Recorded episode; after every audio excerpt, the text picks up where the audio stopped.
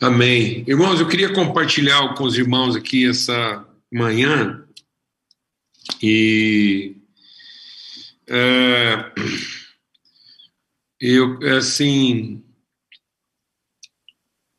é, Deus tem colocado muito forte no meu coração é, de é, insistir né, numa reflexão, porque às vezes nós é, a gente está, muita gente está vivendo, né, pensando que é, a, a, gente está vivendo uma pausa, né, um intervalo, e não um processo grave de transformação na humanidade. Então, é, eu até compartilhei agora há pouco, eu tenho repetido isso várias vezes. Nós estamos vivendo uma glacial, é uma, é um igual antigamente na história lá, né? Tinha uma glacial, congelava tudo, e aí é, a, a, as espécies entravam num processo de evolução para encontrar uma nova forma né, de, de, de viver, de, de, de ser num, num, outro contexto, num outro ambiente. Eu creio que é por isso que está tendo tanto questionamento. Talvez você pense que esse questionamento tudo em cima da, das identidades, dos gêneros, das cores, né? Então, no meio dessa, desse, desse abalo todo, né, a humanidade toda abalada, algumas discussões que estavam sendo e vinham num determinado ritmo, elas ganharam uma certa celeridade e estão acontecendo num ritmo muito intenso. Né?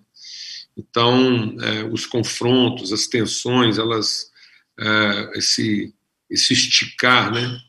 as polaridades, então, é, haja visto que eu comentei agora há pouco, em outra reunião, é, essa situação toda sendo vivenciada lá pela nação americana, a nação que, que, que é, se, sempre se colocou né, como um marco, assim, uma, uma referência em defesa da liberdade e da democracia, e nesse momento agora vive esse, esse questionamento, né?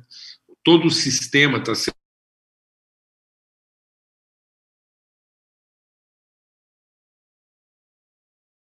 coloca em xeque muita coisa, desconfiança e tudo mais. Então, a gente percebe que já não existe mais um compromisso com a comunidade como um todo, existe muito mais um compromisso com o direito das partes. Então, o que antigamente era um convívio pacífico e honroso, então havia um, um haviam partes muito bem definidas, mas havia um compromisso honroso né, de, de, de que essas partes se respeitassem e colaborassem umas com as outras numa alternância, né, de modo que toda a comunidade fosse assistida e não que houvesse uma defesa. O Brasil vem vivendo isso, né, esse, essa polaridade, essa coisa assim de quem é que está certo, quem é que está errado, quem tem direito, quem não tem. Então, isso está previsto na palavra de Deus. Jesus diz que isso seguramente é um dos últimos sinais que a humanidade vai ver antes da sua volta gloriosa.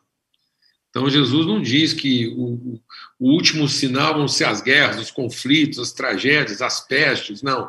Ele diz que nesse contexto de guerra, tragédia, é, terremoto, enchente, peste, ou seja, a, a, as famílias, a, a, a sociedade se destruindo no, nos laços familiares, filho matando pai, pai matando filho, e homem, marido matando mulher, ou seja, nesse ambiente de violência, de guerra, de conflito, de instabilidade, ele diz: nesse contexto, a iniquidade, o senso do direito individual vai se tornar tão exacerbado que o amor se esfriará de quase todos os corações.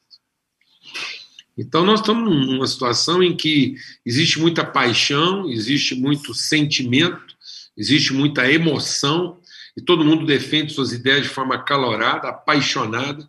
As pessoas, inclusive, defendem umas às outras de forma apaixonada, como, é, como se isso né, tivesse nos, nos atingido, e, e, e, e às vezes a gente não entende a nossa responsabilidade de sermos os instrumentos da justiça, né, do, do, do encontro. Então, a gente acaba, muitas vezes, sem perceber, sendo tomado por essa onda de defesa do direito. Isso é muito grave. Então, Paulo diz: né, nos últimos dias, as pessoas se tornarão cada vez mais amantes de si próprias. das suas próprias ideias, dos seus próprios estilos, das suas características. E isso vai fazer com que haja uma apostasia. E essa apostasia não é a, a, uma onda de ateísmo, porque muitas vezes as pessoas pensam que apostasia é um ateísmo, não é.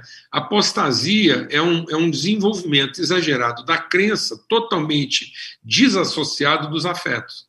Porque a única coisa que dá legalidade, dá legitimidade à fé é o amor.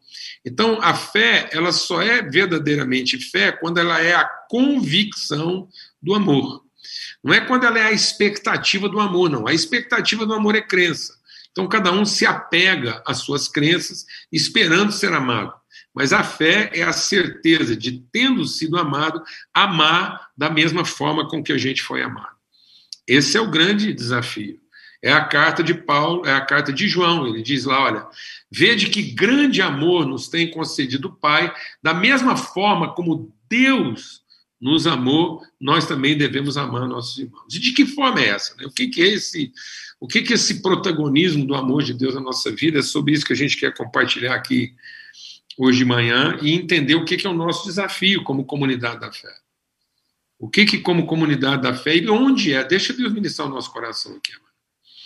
E aonde é que a gente vai enfrentar verdadeira perseguição?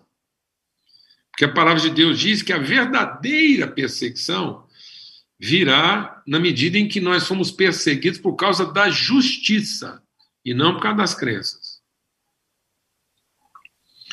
Tende por motivo de grande gozo o passar lá por, por, perseguição, por causa, vocês foram perseguidos por causa da justiça, por amor do meu nome. E, e esse é o entendimento. E às vezes a gente pensa que é, a gente está confundindo essa beligerância religiosa, essa, essa guerra das crenças. Então a gente acha que esse conflito das crenças, em que uns matam os outros dentro e fora dos seus ambientes de relacionamento, né? Antigamente a gente só matava os de fora, agora a gente mata os de dentro também. Então, essa beligerância, essa defesa da fé que está tornando a gente tão violento, né? ainda não é uma perseguição. A verdadeira perseguição é na questão da justiça. Eu queria ler com vocês aqui é, o que que Paulo fala sobre essa questão do amor. Né? Como é que Paulo vai definindo o amor lá em Romanos, no capítulo 12. E é exatamente no texto de Romanos, capítulo 12, que Paulo fala: olha, diante de tudo que está exposto, né, diante de tudo que eu compartilhei com vocês aqui agora, sacrifiquem a sua maneira de pensar. Então, amados, assim, a maturidade não vem em defender nossa maneira de pensar. Vem em ser transformado na nossa maneira de pensar. Então, o evangelho não é para nos ensinar a pensar uma coisa diferente, não é um tipo diferente de pensamento. Vou repetir. O evangelho não é um tipo diferente de pensamento.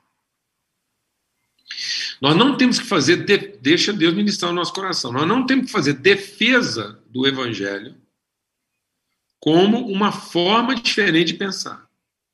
O evangelho não é uma forma diferente de ver Deus. O evangelho não é uma forma diferente de, de ler a Bíblia, de, de, de é, fazer um estudo bíblico, uma análise bíblica. Não, o Evangelho não é, não é o, a, o Espírito Santo não é para nos ensinar uma forma evangélica, protestante, reformada, romana, o que for. O Evangelho não veio para garantir que tem um grupo aí que, que, que acertou na maneira de ler a Bíblia. Não é isso. O Evangelho é para que nós sejamos transformados pela renovação do nosso entendimento. É uma nova forma de pensar e não um pensamento diferente. A gente não abraça o evangelho porque ele é um pensamento diferente. A gente abraça o evangelho porque ele nos ensina a forma divina de pensar. Ele nos dá a mente de Cristo. E muitas vezes nós estamos transmitindo os ensinamentos de Cristo sem a mente de um Cristo. Então, nós às vezes não temos a mente de um Cristo, um coração de um Cristo e o espírito de um Cristo. Então, nós não temos o espírito de Cristo, a mente de Cristo, o coração de Cristo e queremos ensinar o Evangelho. Então, a primeira coisa, para comunicar o Evangelho, para entender a palavra de Deus na sua essência, eu tenho que ter mente de Cristo, coração de Cristo e espírito de Cristo. E aí, então, por isso que ele fala, então sacrifique.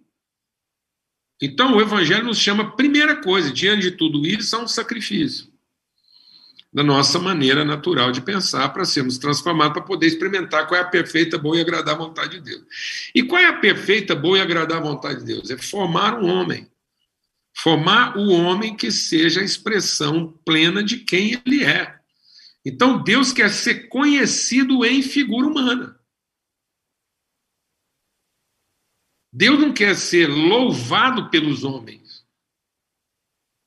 Vou falar devagar, mano. Deus não quer ser louvado pelos homens.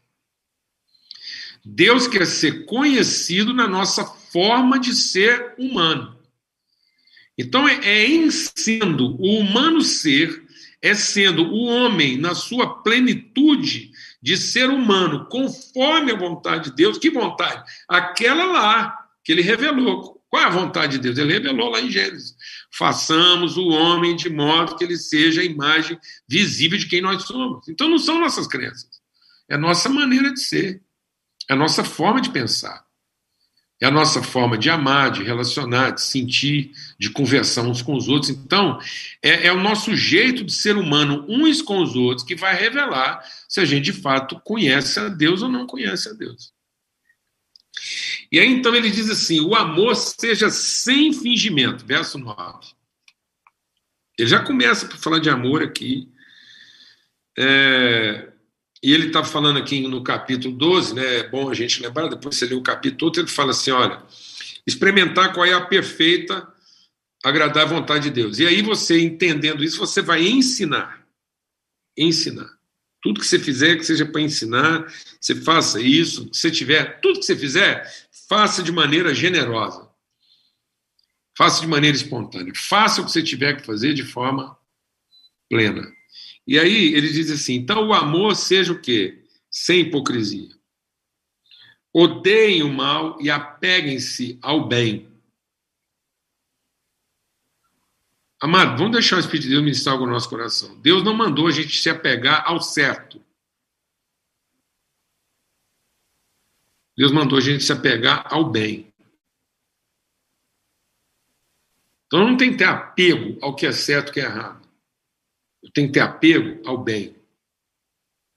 Eu não quero ficar aqui perdendo tempo para saber se o que eu estou fazendo é certo ou errado. Eu quero saber se naquilo que eu estou fazendo eu estou revelando o bem. Eu assumi a responsabilidade de representar o bem e não de representar o certo. Porque certo e errado são relativos. Às vezes eu falo isso, as pessoas falam assim: não, certo e errado não é relativo. Não, é relativo.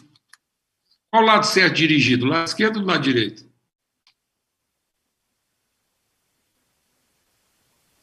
Qual lado certo dirigido? Lado esquerdo ou lado direito? Depende. Então é relativo. Depende se eu estou em Goiânia. Aqui, aliás, não é certo nem do lado direito, nem do lado esquerdo. É depressa. Aqui o certo é dirigir doidão, depressa. Então aqui não vale nem do lado esquerdo, nem do lado direito. É rápido. Passar na frente todo mundo. Aqui o certo é isso. Ignora todo mundo, acelera e seja o que Deus quiser. Mas talvez se você tiver, por exemplo, assim, em Genebra, o certo seja do lado direito. Mas se você estiver em Londres, o certo é do lado esquerdo. Agora, se você for para as Bahamas, aí lascou tudo, porque lá a direção é para quem dirige do lado esquerdo, mas a mão é para quem dirige do lado direito. Aí você fica louco da cabeça. Você entra dentro de um carro achando que o lado certo é do lado direito, mas o lado certo é do lado esquerdo, porque lá eles têm um carro americano por um lei de trânsito inglesa. Aí você pensa o que, que é, o que, que é um ser humano que mora nas Bahamas, em Nassau. Ele é um ser humano evoluído. Ele é outro nível de motorista que você nunca viu na sua vida. Então, assim, o que é certo e o que é errado? Então, o, o, era certo curar no sábado? Não. Era certo, não. Então Jesus fez uma coisa errada, porque ele curou no sábado.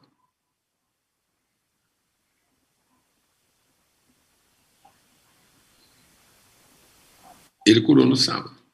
Porque Jesus tinha compromisso com o quê, amados? Então Jesus lascou com a liturgia. Jesus veio, lascou com a liturgia. Falou assim: não. O que, Jesus está ensinando? O que, amados?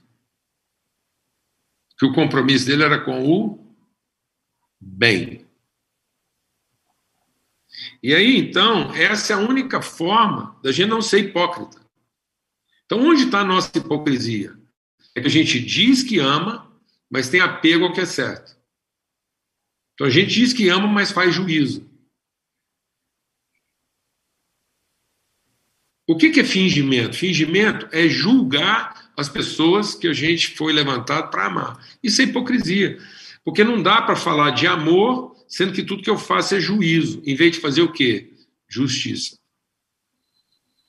Então, quando João está escrevendo a carta dele, ele diz assim: todos os filhos de Deus são justos, por isso não andem em pecado.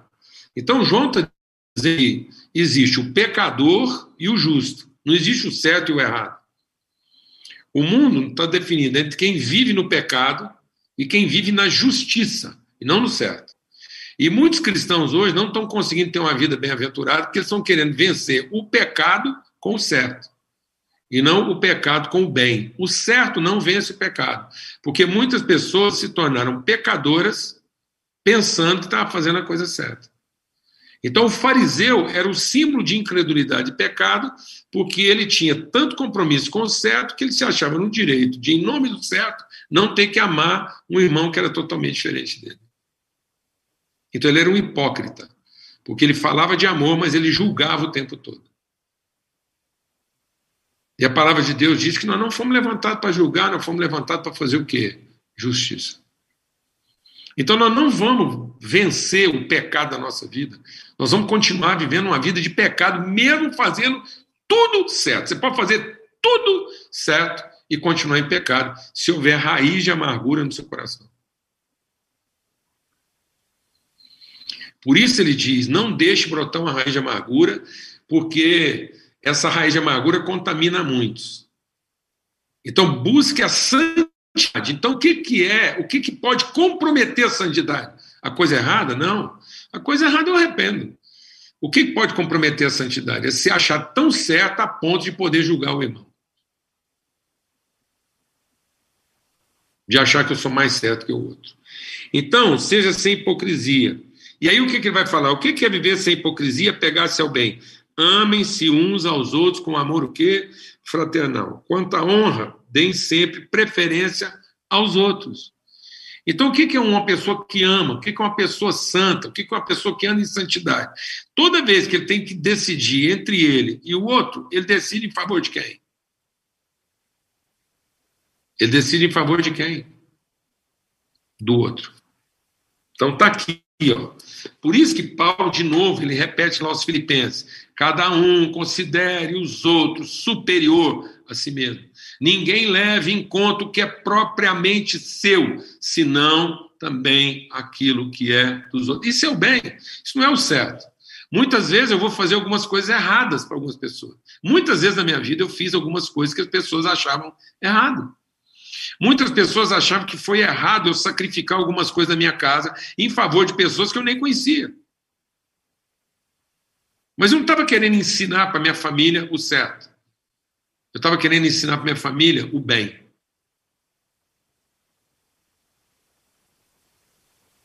Eu não tenho compromisso para ensinar para ninguém o que é certo. Eu não fui chamado para ensinar o que é certo. Nós fomos chamados para ensinar o bem. E ele diz então o quê? Deem, deem sempre, não é em alguma situação, não, deem sempre preferência aos outros. Quanto ao zelo, não sejam preguiçosos. Então não, não cansa, não. Não canse de fazer o bem. E vou falar uma coisa para você: fazer o bem cansa. Não tem nada que cansa mais do que fazer o bem. Tanto é que Paulo fala para não cansar de fazer o bem. Se tivesse outra coisa que cansava mais, ele alertava a gente. Mas como não tem nada que cansa mais, não tem nada mais exaustivo do que fazer o bem. Então, vou falar uma coisa: não se canse de fazer o bem, porque a seu tempo você vai colher, se você não desistir. Então, vou falar uma coisa para você. O tempo todo, o capeta não vai ficar tentando você de fazer a coisa errada. O capeta não vem para ficar aqui para a gente fazer a coisa errada. O capeta vem para que a gente, desistindo de fazer o bem, se contente em fazer a coisa certa. E fazer a coisa certa para salvar quem? A gente mesmo. Porque quando eu faço o certo pelo certo, eu só estou tentando salvar uma única pessoa, a mim mesmo. O certo pelo certo só tem um propósito: salvar a mim mesmo.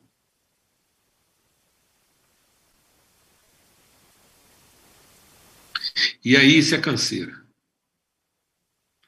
E por que, que eu estou te falando isso? Porque está na Bíblia. Quando Jesus falou que estava indo para Jerusalém, dar a vida para quem não merecia, para os inimigos, o Pedro falou o que para ele? De jeito nenhum. O Senhor te repreenda. Você é filho de Deus, você não vai fazer isso. Poupa-te.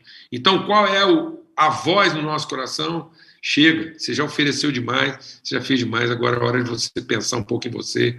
Poupa, para de fazer o, o bem e vai fazer o que é certo. Entendeu nisso ou não, amado? E aí então ele diz: alegrem-se na esperança, sejam pacientes na tribulação e perseverem na oração. Então vou te falar uma coisa: para continuar fazendo bem, você tem que ter esperança, você tem que ter paciência e você tem que viver uma vida de oração. Senão não dá conta, não. E aí ele diz assim: ajudem a suprir as necessidades dos santos e pratiquem a hospitalidade. Sejam hospitaleiros. Presta atenção, mano. Hospitalidade não é hospedar parente. Hospitalidade é hospedar estrangeiro.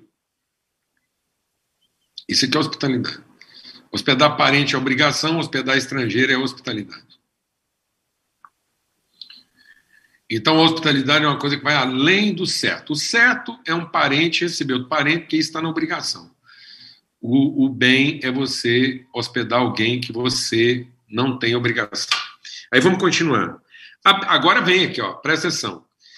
Abençoem aqueles que perseguem vocês, abençoem e não amaldiçoem. Meu Deus do céu, ele está falando, ó, o amor sem hipocrisia, então o que nós vamos fazer? Nós vamos agora abençoar aqueles que nos perseguem. Orai pelos que vos perseguem. Orai, intercedei por aqueles que vos fazem mal. Alegrem-se com os que se alegram e chorem com os que choram. Ter essa solidariedade às vezes a gente até consegue chorar com quem está chorando, mas não consegue ficar alegre com quem está alegre, porque muitas vezes o outro está alegre, eu não estou, e eu não dou conta de ficar alegre, porque o outro está alegre eu não estou. Então eu queria que o que estava alegre ficasse triste comigo, em vez de eu ficar alegre com ele. Então, às vezes, eu queria que as pessoas fossem solidárias à minha tristeza, mas eu não quero ser solidários à alegria dela. E aí, ele diz assim, ó. Em vez de serem orgulhosos, sejam solidários com os humildes e não sejam sábios aos vossos próprios olhos. Não pense que aquilo que nós estamos pensando é mais certo que o dos outros. Ou que o que eu estou fazendo é melhor do que o dos outros. Sabe, amado? Paulo, para chegar nesse. Paulo, para chegar nesse portanto aqui, eu desafio você a ler tudo que Paulo escreveu antes desse portanto. Sabe o que, ele escreveu antes desse portanto? Não tem quem presta, não tem quem busca a Deus, não tem quem faz a coisa certa, todos se desviaram e todos se fizeram igualmente inúteis, não há quem busque a Deus, não há quem se salve. Então Paulo igualou todo mundo e falou: sabe uma coisa, por mais que você faça, isso não vai fazer de você alguém merecedor de alguma coisa porque não há certos que mereçam, assim como não há errados que mereçam. Não há errados que mereçam ser condenados, porque não há certos que mereçam ser salvos. Todos estavam condenados. E ninguém foi condenado porque mereceu, porque ninguém foi salvo porque mereceu, e todos nós fomos salvos pela misericórdia de Deus. Portanto, aprenda uma maneira nova de pensar. Não pense a partir do que você entende, não pense a partir do que você sabe, não pense a partir de que você faz de certo ou errado, mas aprenda a pensar como uma pessoa que ama pensa. E uma pessoa que ama acolhe, abençoa seus inimigos, é hospitaleira e não amaldiçoa aqueles que o perseguem. Então ele diz assim: a ninguém pague mal com mal. Procurem fazer o bem diante de todos. Se possível, no que depender de vocês, vivam em paz com todas as pessoas. Não é no que depender dos outros, não, amado. Deixa o Espírito de Deus ministrar o nosso coração. A paz que eu tenho com as pessoas não depende dos outros, depende de mim. Independentemente do que as pessoas fazem, eu tenho paz com elas. Ainda que elas não tenham paz comigo. Ninguém tinha paz com Jesus e Jesus tinha paz com todo mundo. Ele era a paz para todos. Por quê? Porque ele era o justo. Ele é o advogado de todos. Por que, que ele é o advogado de todos? Porque ele é o justo. E aí diz assim, ó. Meus amados, não façam justiça com as próprias mãos. Sabe assim, é, às vezes as pessoas pensam que a gente tem esse ditado, né? Ah, o fulano foi lá e matou não sei quem, fez justiça com as próprias mãos. Paulo está dizendo, não faça justiça com as próprias mãos, porque quem faz justiça com as próprias mãos não fez justiça, fez juízo.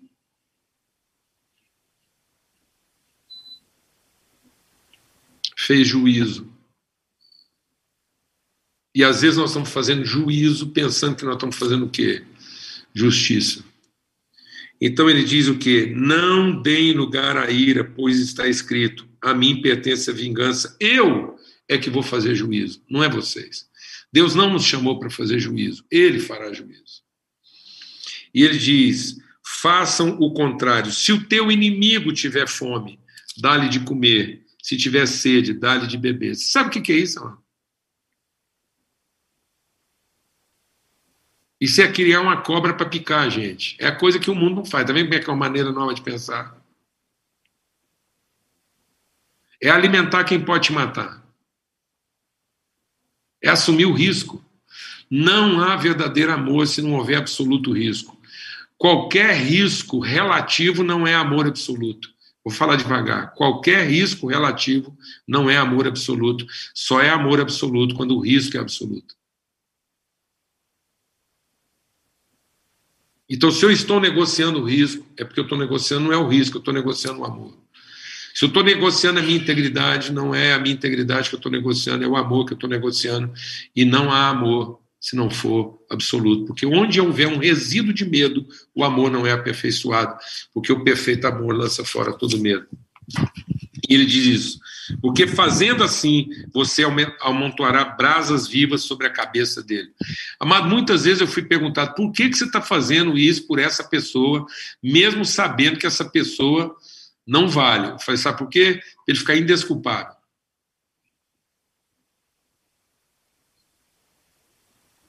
Ele ficar indesculpável? Porque até aqui ele foi vivendo a vida se desculpando nos outros. Então nós temos muitas pessoas que continuam vivendo em pecado, se desculpando nos outros. Ah, porque ninguém nunca me deu chance, porque ninguém nunca me ajudou, porque ninguém nunca isso, nunca aquilo. Então você vai lá, ama ele, oferece por ele, dá para ele, além do que ele está pedindo, sabe por quê? Porque ele vai mostrar que tipo de pessoa ele é e ele nunca vai poder usar mais ninguém como desculpa para continuar sendo quem ele quis ser. Juízo não traz justiça, justiça traz juízo. Então Deus não fez juízo para depois fazer justiça, Deus fez justiça para que possa fazer juízo. Então, se você quer que o juízo de Deus seja feito e que Deus faça ju juízo, então nós temos que fazer justiça. A justiça de Deus precede o juízo. Mas o juízo não traz justiça. A justiça revela o juízo. Porque as pessoas não serão condenadas por ninguém, nem por Deus, elas serão condenadas por si próprias, porque recusaram a justiça de Deus. Foram rebeldes ao bem que receberam, mas para isso elas têm que receber o bem, espontaneamente. E aí ele termina dizendo que não se deixe vencer pelo mal, mas vence o mal fazendo a coisa certa. É isso que está escrito aqui? Não, só tem um jeito de fazer seu mal. Sabe qual é? Fazendo bem.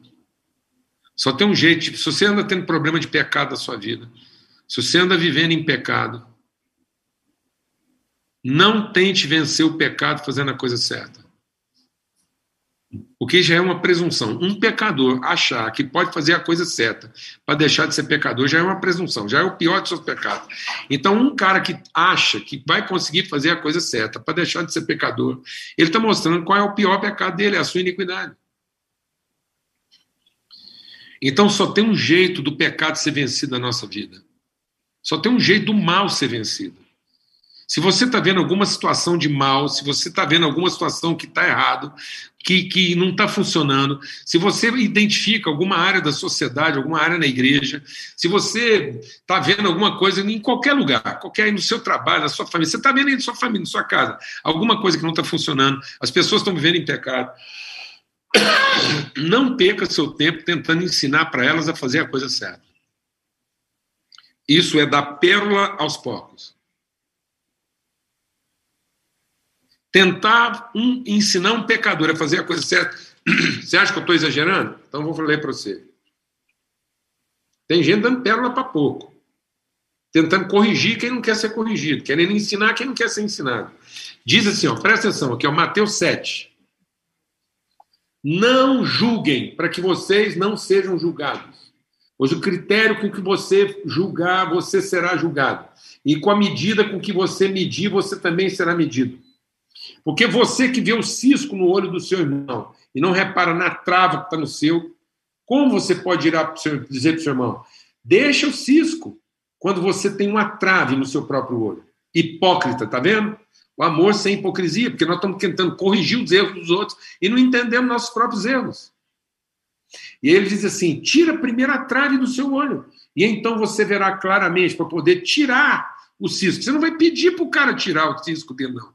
Você vai ajudar ele a tirar. E aí o que, que ele diz? Não deem aos cães o que é santo, nem jogue pérolas aos porcos, para que eles não pisem com os pés aqueles que voltando e voltando se estraçarem em vocês.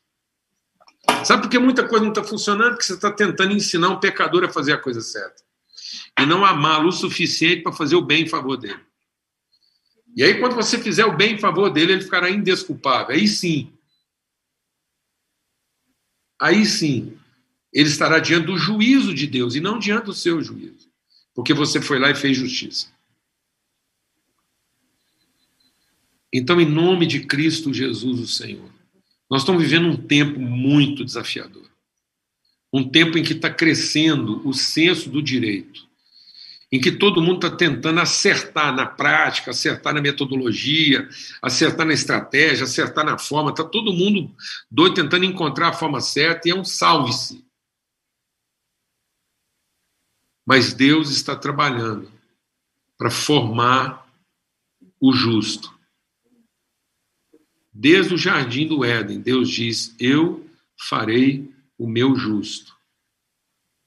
Quando ele revelou Cristo, ele revelou alguém que, mesmo sofrendo todo o mal, não se deixou vencer pelo mal, mas continuou na prática do bem e, tendo amado, amou até o fim.